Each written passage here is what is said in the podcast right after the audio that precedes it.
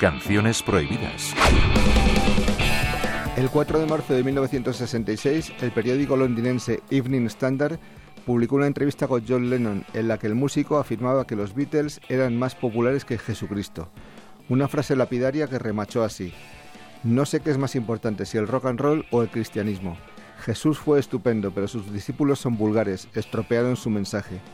Los Beatles estaban a punto entonces de publicar uno de sus álbumes más brillantes, el maravilloso Revolver.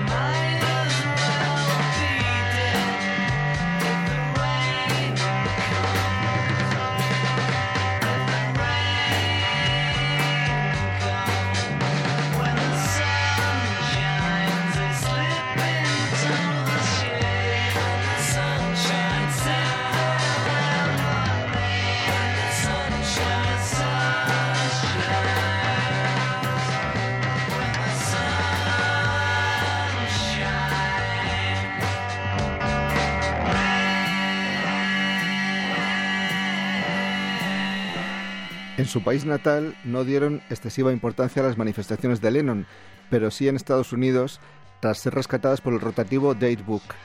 El Ku Klux Klan y otras organizaciones de ultraderecha y del llamado Cinturón Bíblico del Sur Profundo boicotearon la gira de los Beatles y propiciaron que sus discos fueran vetados en muchas emisoras de radio.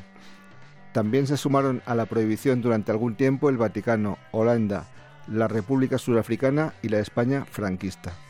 Al final, el propio John Lennon tuvo que convocar una conferencia de prensa para matizar sus palabras y pedir disculpas públicas. Y así, aquí paz y después gloria, todos pudimos deleitarnos al fin con las hermosas canciones de Revolver. Luis Lapuente, Radio 5, Todo Noticias.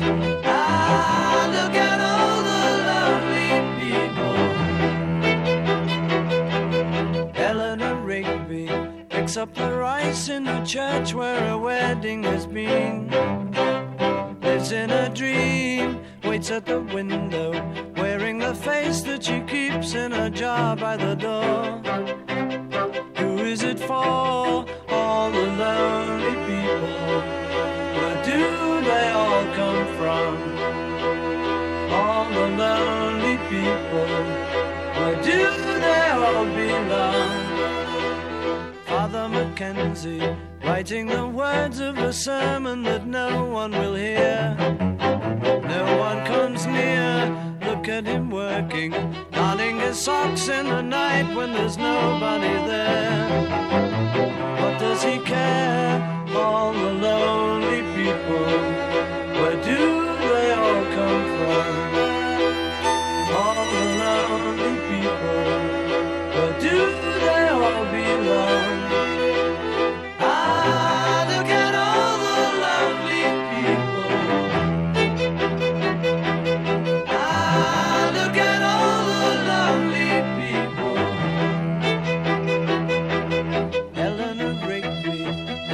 church and was buried along with her name.